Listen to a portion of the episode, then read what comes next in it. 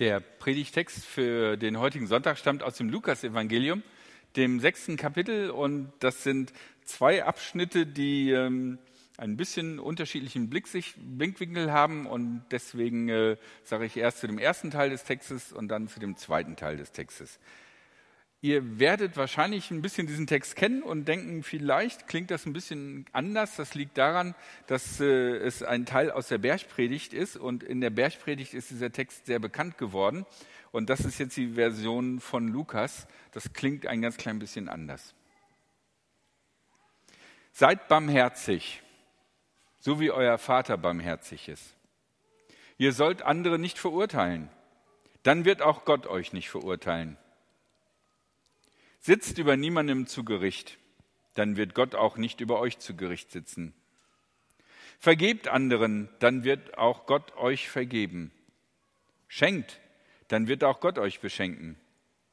Ein reichliches Maß wird euch in den Schoß geschüttet, festgedrückt, geschüttelt und voll bis an den Rand. Denn derselbe Maßstab, den ihr an andere anlegt, wird auch für euch gelten. Wie wir viele Dinge in dieser Welt beurteilen und wie wir dann darauf reagieren und handeln, hängt gar nicht so sehr von den Ereignissen ab, sondern vielmehr von der, unserer Grundeinstellung zu dieser Welt. Momentan ist im Kino total in Mode Superhelden, die irgendwie gegen Superböse kämpfen müssen, die Hälfte der Welt in Schutt und Asche legen und in der nächsten Folge ist aber wieder alles aufgebaut. Ich weiß nicht, wie wir das hinkriegen irgendwie. Das ist, glaube ich, das eigentlich Unglaubliche an diesen ganzen Geschichten. Ja, aber wie ist das so? Superman. Hat Superman Angst? Eigentlich nicht, weil er ist Superman. Ich meine, wer muss Angst haben, wenn man Superman ist? Ne? Da, da, hast du eher Angst, du, du, du machst bei der Darmspiegelung äh, das äh, Messer vom Chirurgen kaputt oder so. Ne? Weil, äh, aber du brauchst keine Angst haben. Und als Superman muss man auch keine Kompromisse eingehen, weil man ist Superman. Und deswegen kommt in solchen Superheldenfilmen auch ganz wenig Kompromiss vor sondern nur eher, oh, boah, ey, den mache ich fertig, boah, den mache ich fertig. Oh nein, Kryptonit, ich weiß jetzt nicht, was ich machen soll, ich muss da einen anderen Weg finden. Aber es läuft letzten Endes immer auf Kämpfen hinaus, weil Superhelden brauchen keine Kompromisse. Superhelden zeigen, wo der Hammer hängt und gut ist. Daran kann man sehen, dass aufgrund dessen, wie Superhelden sind, es gar nicht ihnen in die Idee kommt, äh, Kompromisse schließen zu müssen, weil sie sind Superhelden. Jesus möchte in ähm, wenn wir in diesen Text hineingucken, dass wir mit einer bestimmten Grundhaltung in die Welt hineingehen und dass unser Denken und Handeln, der Umgang mit dieser Welt, mit Ereignissen von einer bestimmten Grundeinstellung geprägt ist. Und diese Grundeinstellung ist auch meine erste Überschrift, aus Überfluss handeln. Jesus möchte, dass wir nicht aus Geiz handeln, oder aus Streitsucht, sondern dass wir aus Überfluss handeln.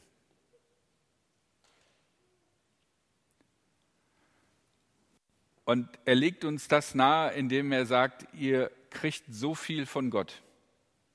Ihr braucht nicht wie die Frettchen um das letzte Stückchen Fleisch kämpfen, sondern bleibt locker. Gott hat euch so viel gegeben. Ihr müsst nicht kämpfen, als wenn ihr mit, Rücken, mit dem Rücken an der Wand seid.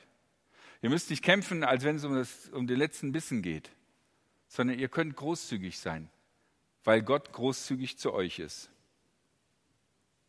Diese Idee, so zu handeln, ist genau das Gegenteil von Geiz ist geil. Das Gegenteil von geht es noch billiger. Oder ich möchte das Allerbilligste, egal wie viele Kinder dafür schuften mussten. Es ist eine ganz andere Einstellung, ob ich das Gefühl habe, alle anderen kriegen mehr, ich kriege immer zu wenig, oder ob ich das grundsätzliche Lebensgefühl gehabt habe, mir geht es gut, ich habe genug. Wenn man allerdings die Lebenssituation der Menschen damals sieht, die hatten gar nicht so einen Überfluss wie wir. Die meisten Zuhörer, die Jesus hatte, waren sicherlich keine Leute, die Übergewicht als eines ihrer Probleme zählen oder zu wenig Bewegung, sondern das waren Leute, die eigentlich gar nicht Reich oder Überfluss hatten, wie wir es kennen. Was meint Jesus dann also damit, wenn, ihr, wenn er sagt, handelt aus Überfluss heraus, seid nicht geizig? Da steht ganz Anfang, ganz am Anfang des Textes, seid barmherzig, so wie euer Vater barmherzig ist.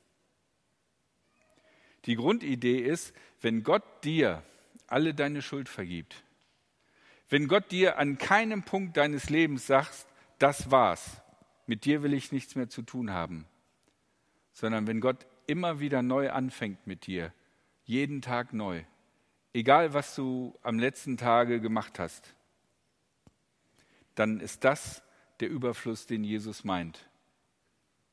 Den Überfluss der Vergebung und der Erbarmung. Gott lässt sich nicht wegen der einen oder anderen Sache lumpen, sondern er hat alles für dich getan. Und deswegen mach dich locker, wenn dir andere auf den Keks gehen. Sei gelassener, wenn andere dich verärgern, dir schwierig sind. Handle nicht immer aus der Motivation heraus, wenn ich nicht darum kämpfe, dann sieht mich keiner, dann merkt es ja doch keiner. Sondern Gott hat dir aus dem Überfluss gegeben. Lasst uns aus dem Überfluss seiner Vergebung und seiner Barmherzigkeit handeln. Damit komme ich zu dem zweiten Teil des Textes. Dazu erzählte ihnen Jesus auch ein Gleichnis. Kann etwa ein Blinder einen Blinden führen? Oder werden sie nicht beide in die Grube fallen?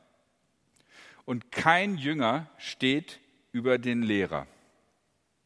Auch wenn er fertig ausgebildet ist, ist er nur wie sein Lehrer. Du siehst den Splitter im Auge deines Gegenübers. Bemerkst du nicht den Balken in deinem eigenen Auge? Wie kannst du zu deinem Gegenüber sagen, du, komm her, ich ziehe dir den Splitter aus deinem Auge? Siehst du denn nicht den Balken in deinem eigenen Auge?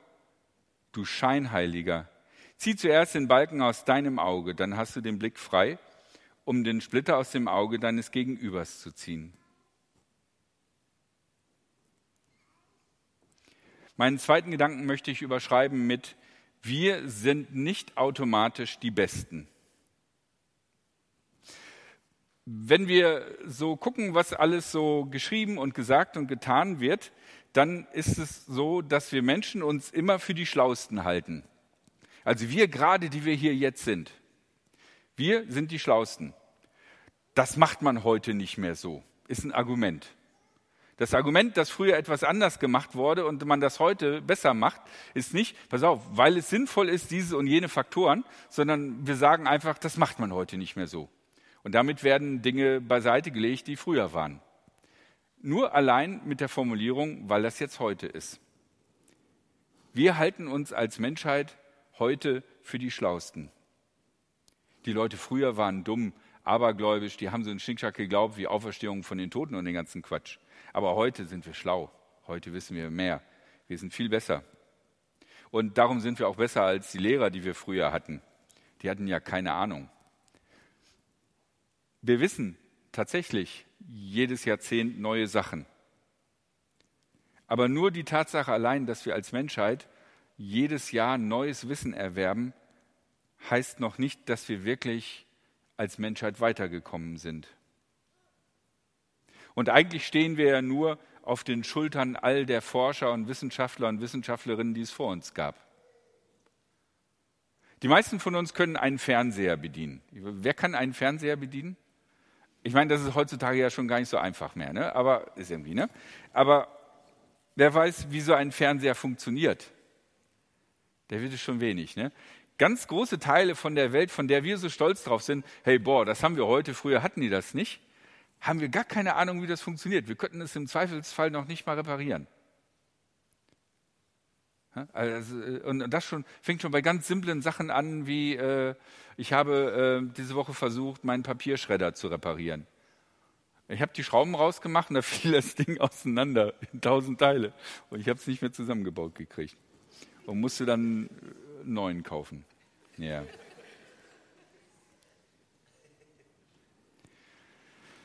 Jesus stellt uns in Frage mit dem Blick, bist du wirklich der Schlauste? Bist du wirklich der, der am meisten Ahnung hat? Sind wir die Generation, die jetzt lebt, also wir um die 50?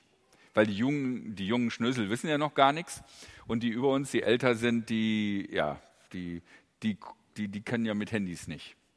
Wir kriegen das ja so einigermaßen hin. Ich sage jetzt einfach mal, meine Generation ist eigentlich Optimum. Also wir, wir können mit Handys, aber wir können auch ohne Handys. Die Generation älter als wir kann nicht mit Handys und die Generation nach uns kann nicht ohne Handys. Ne? Jesus stellt uns vor eine ganz besondere Aufgabe. Nämlich Jesus sagt, tu erst mal, was du weißt und wende das an. Und dann können wir vielleicht darüber reden. Und ich glaube, dass das jüdische Verständnis von einem Rabbi, einem Lehrer, bedeutete, dass so ein Lehrer nicht nur schlaue Sprüche hatte, die er weitergeben konnte, sondern dass das, was er an, an Weisheiten weitergeben konnte, auch gelebt hat. Das gehörte für einen Rabbi zusammen. Das, was man seinen Schülern beibringt, auch selber anzuwenden. Und wenn die Schüler also bei diesem Rabbi gelernt haben und fertig sind, dann haben die das alles gelernt, aber sie haben noch nicht umgesetzt. Weil für das Umsetzen dessen, was so ein jüdischer Rabbi, so ein jüdischer Theologiemensch äh, Leuten beibringt, dafür brauchst du Jahre, um das umzusetzen. Allein schon deswegen, weil deine Lebensphasen noch gar nicht so sind. Ich meine, man kann zum Beispiel Bücher lesen darüber, wie man Kinder erzieht und wie man Kinder zum Schlafen kriegt. Das kannst du schon mit 15, 16 lesen. Aber mach's mal. Dann, wenn du das geschafft hast, dann weißt du, wie das ist. Dann kannst du diesen Part abhaken. Das Wissen alleine, dass es gut ist für Kinder zu schlafen, das ist äh, schon gut, aber ist nicht das Entscheidende. Und Jesus macht das deutlich mit dem Bild von dem Balken im Auge indem er sagt, wir, wir, können ganz leicht mit unserem Wissen andere Leute beurteilen und können sagen, ja, das hätte ich aber anders gemacht, das wäre aber besser gewesen. Ne? Also heute macht man das so. Was du da machst, ist noch retro, das ist mindestens 20 Jahre alt oder so. Ne? Aber ähm, Jesus sagt, das Entscheidende ist doch die Balken in deinem Auge.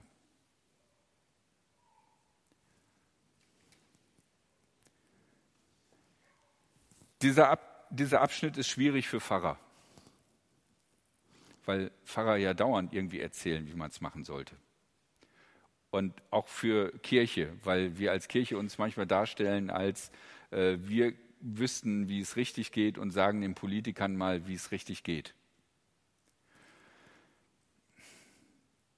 Und deswegen möchte ich euch sagen, nehmt Pfarrer nicht so ernst. Nehmt sie nicht so ernst, weil die kämpfen selber mit den gleichen Sachen wie ihr. Meine Balken sind auch noch nicht alle gezogen. Wer weiß, ob ich überhaupt schon alle Balken entdeckt habe in meinem Auge. Aber nehmt die Worte Jesu ernst. Denn die Worte Jesu, sowohl dieses Wort von Leb aus dem Überfluss der Barmherzigkeit Gottes, wie auch Halt dich nicht für, für zu schlau und zu wissend, sodass du denkst, du könntest andere beurteilen, nehmt diese Worte ernst. Denn diese Worte sind wichtige Worte. Sie können euch Halt und Trost gehen und können euch vor wahnsinnig peinlichen Situationen bewahren, wenn ihr denkt, ihr seid oberschlau und ihr seid der Einzige, der es glaubt. Alle anderen haben gesehen, wie euer Leben läuft. Die Worte Jesu sind das, was trägt. Und durch diese Worte können wir Trost und wahre Größe finden. Amen.